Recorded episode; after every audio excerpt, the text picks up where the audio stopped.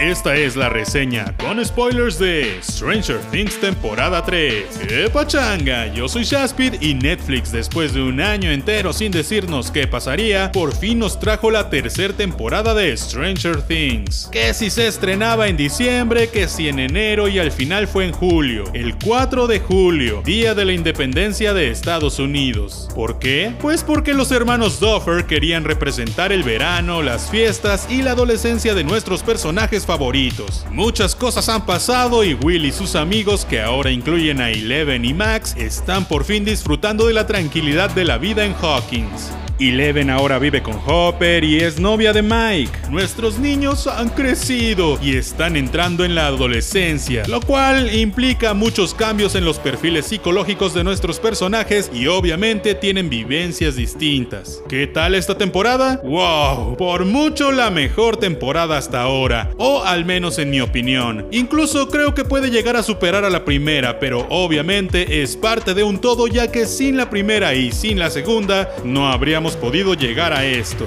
Sí, puede que tenga ciertos problemas, unos muy evidentes y otros no tanto, pero creo que viendo la temporada como un todo, yo sí le daba una calificación muy alta. Es sumamente obvio para mí que tenían un nivel de presupuesto mucho más alto esta vez, ya que las animaciones, o sea, el CGI estaba muchísimo más trabajado y los escenarios y locaciones eran más grandes y mejores, además de mucho más diversos. En sí, la producción en general, el número de extras y otras cosillas estaban muy cool. Y es que cómo no va a tener más presupuesto después del éxito y si es la joya de la corona de Netflix actualmente. Todas sus series originales más exitosas o ya acabaron o ya no son tan exitosas. Orange is the New Black acabó hace poco, House of Cards acabó estrepitosamente hace un año y el resto de sus series originales son una montaña rusa de no saber si será buena o no, por lo que obviamente iban a tirar toda la carne al asador con una serie que saben que es un éxito sí o sí. Uno de los más grandes miedos al iniciar la serie y anunciar nuevas temporadas era que los niños iban a crecer, y esta esencia de Goonies resolviendo misterios se iba a perder, además que la química entre los personajes podía verse afectada con el tiempo. Pero creo que lo han manejado muy bien y han hecho que su crecimiento sea paulatino y orgánico para que el público no sienta que nos cambiaron todo de un momento a otro. Otro miedo era que tras la segunda temporada ya no hubiera más historia que contar, y es que la primera temporada temporada acabó muy bien, la segunda se sintió un poco forzada, pero definitivamente la tercera sí nos hizo sentir que había mucho más tela de donde cortar. Como siempre, tenemos muchas referencias a los 80s, muchas cosas a veces justificadas y a veces no, pero nos hacen sentir que estamos completamente en esa época. De hecho, Netflix ya dijo que casi todos los comerciales, product placement y marcas en general que se ven fueron completamente puestas para ambientar la época sin ellos recibir dinero de las marcas, cosa completamente atrevida que no sé si creerles del todo, pero honestamente sí ayuda mucho a posicionarnos en la etapa histórica en la que se encuentran, aunque hay un momento de un refresco de cola que la verdad se sintió completamente como un comercial y fue muy anticlimático y extraño de ver. La temporada comenzó muy normal y la onda del centro comercial en Hawkins me encantó, pero no entendía bien a dónde iba la historia. Sin embargo, a partir del episodio 4, las cosas se pusieron loquísimas y ya no pude parar de ver. En concreto, hay una escena en particular en la que Eleven se superempodera y lucha contra un monstruo. Y ahí sí, ya no pude más. No paré de gritar como loco. Que por fin Billy tuviera peso en la historia más allá de ser el hermano de Max me fascinó, porque era un personaje muy bueno pero muy mal aprovechado. La onda de los dobles y cosas extrañísimas que pasaban eran cada vez más intrigantes y emocionantes. Por el lado de Hopper y la mamá de Will, creo que estuvo muy raro que de buenas a primeras los dejaran solos a todos, sobre todo después de lo que ha pasado. Entiendo que eran los 80s y las madres eran más despreocupadas, pero aún así, considerando sus experiencias, me extraña. En un principio, Hopper era súper sobreprotector con Eleven y de la nada como que le valió. La onda adolescente entre Mike e Eleven, debo admitir que al principio me choqueó bastante, pero era súper entendible. Creo que esa onda del verano y la feria y el el 4 de julio, se plasmó súper bien y aunque no seamos de Estados Unidos, nos transportó cañón a esa época. O a la infancia en general si naciste antes del 2000. Los rusos, por alguna razón, mucha gente dicen que les pareció muy extraño, muy inverosímil o hasta fuera de lugar que estuvieran y que la temporada acabara como acabó. Pero yo creo que es justo eso lo que le dio sabor a todo y que hizo que tenga sentido y da pie a otras temporadas. Creo fervientemente que